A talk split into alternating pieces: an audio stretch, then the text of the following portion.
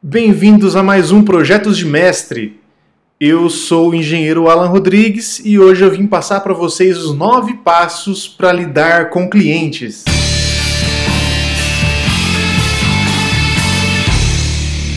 Na minha opinião, existem duas formas é, de você ver o cliente, depende, dependendo da forma que você trabalha, seja como autônomo ou então como um profissional registrado em uma empresa.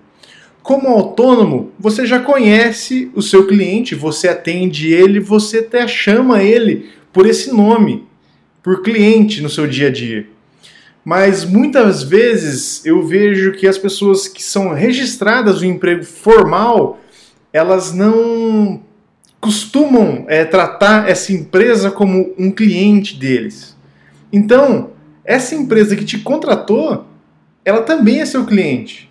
Então, sua permanência nesse cargo que você foi contratado e que você está registrado depende da satisfação da empresa. Se a empresa é, vai para frente, se ela dá resultado, se você está dando um resultado satisfatório, esperado para aquela empresa. Então, sem mais delongas, vou aqui a, a citar esses nove passos. E agora o primeiro. Antes de tudo, é, você não deve tratar como lidar eles não são seus inimigos, os clientes, né? É, não é um efeito colateral. Para você ganhar dinheiro, você tem que enfrentar essa galera. Então, não veja dessa forma. Segundo passo, então, considere o cliente o seu parceiro. Já puxa o terceiro também. Vocês estão no projeto que você foi contratado, vocês estão juntos. Então, os dois lados têm que ter esse desejo que dê certo, que funcione a coisa, que esse mecanismo gire e realmente atinja o resultado esperado. O quarto passo, que na minha opinião é o mais importante, se você quiser esquecer tudo que eu falei agora antes e também nem ouvir mais os próximos passos, fica com esse na, no seu coração, guarda. Que é o que? Seja transparente e bem definido. Defina bem isso onde sua responsabilidade começa e onde ela termina.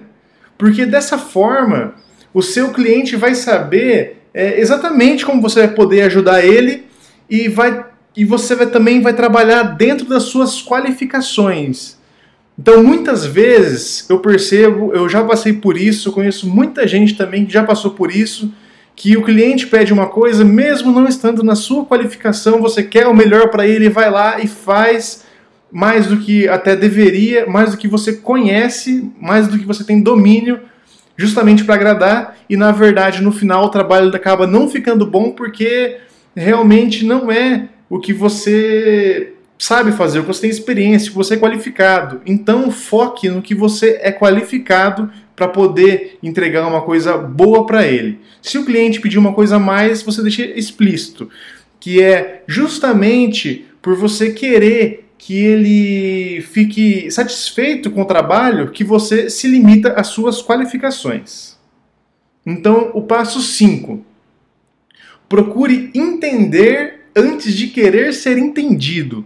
Então, muitas vezes a gente quer é, colocar nossa opinião acima de tudo, é, quer tentar convencer até o cliente de que a gente está certo, mas na verdade você muitas vezes a gente não conseguiu entender o que o cliente quis passar para a gente. Então se esforce um pouquinho para isso.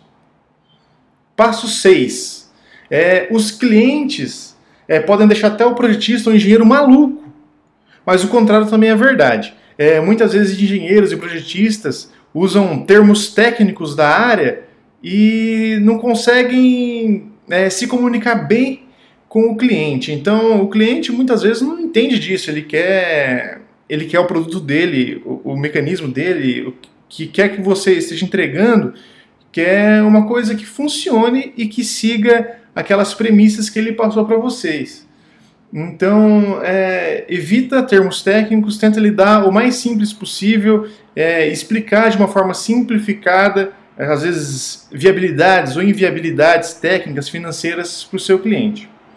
É, muitas vezes também é, nessa área, projetistas e engenheiros têm é, esse medo de querer buscar alguma coisa nova e querer se manter sempre dentro do conhecido. Dificilmente você vai inovar, fazer alguma coisa diferente e se destacar no mercado. Passo 7. Seja polido em suas conversas. Evitar tons agressivos, por mais que você esteja louco com aquela situação. Então preze sempre pelo polimento, por ser polido. Passo 8. A gratidão e o respeito é tudo. É, normalmente, se você trata seu cliente bem, ele vai te tratar bem de volta. Essa até é uma, é uma norma da vida, né? Às vezes as pessoas esquecem dela, acha que não vale, mas é, tenta colocar isso em prática, principalmente é, com o seu cliente que realmente está pagando as contas do seu escritório ou do seu home office. Passo 9.